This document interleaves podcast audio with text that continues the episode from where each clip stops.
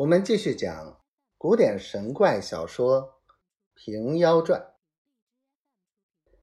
须臾之间，闪电乱发，雷声激烈，拳头般的雨点落将下来，吓得百姓们四散都走了。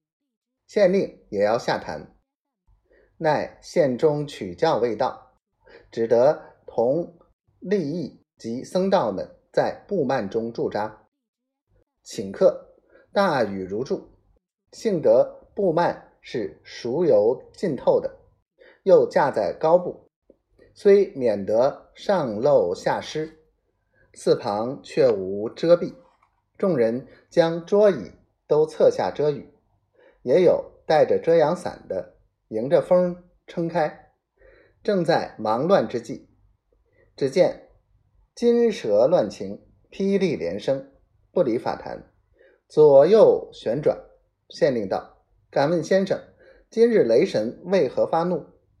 张鸾道：“想是看中意了几个歹人呢。”当下，张鸾高声道：“雷部听吾法旨，如有真正贪官污吏、破戒和尚、会行道士，方许下机；如无此等，速移退避。”那时，霹雳愈加连声不绝。慌得县令先倒身下拜，自陈悔过。以下利益及僧道们，哪一个说的嘴响的，都着了忙，团团的拜作一堆，笑得张鸾眼花眉凤。约莫一个时辰，雨声方歇，雷电一止，众人方才放心，爬将起来，向潭下一望，落得山明川响。池满沟盈，足足有三尺干雨。县令刚在那里称赞先生之功，只听得坛下有人厉声喝道：“何处出学，敢在此施惩伎俩，恐吓众人？莫非要诈这一千贯钱吗？”张鸾看时，却是一个瘸足道者，生得身材矮小，衣服阿扎，提着一根。青藜杖从大雨中一步步拐上坛来，浑身无一丝沾辱。到坛上放下藜杖，拱着手与县令举手。县令和众人俱各骇然。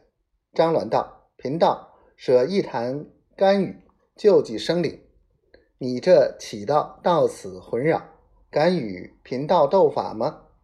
瘸子笑道：“谅你有何法？”敢与师傅赌刀，张鸾大怒，便把鳖壳扇一丢，喝道：“快去打那乞道！”只见那把扇子冉冉而行，竟奔那瘸子头皮上来。瘸子呵呵大笑，把头一撇，这顶破头巾往上穿了两穿，扑的秃了头，去迎那扇，分明是两只老鹰相扑，一上一下。瘸子喝声。拐儿何在？只见地下横着那根青藜杖，忽然跃起，一步一步跳去打那张鸾。张鸾把袖一拂，身边这只金篮筐离地相迎，如藤牌架棍，一来一往。众人都吓得躲在一边，连县令也不敢上前了。两下赌斗，各无胜负，都收了法术。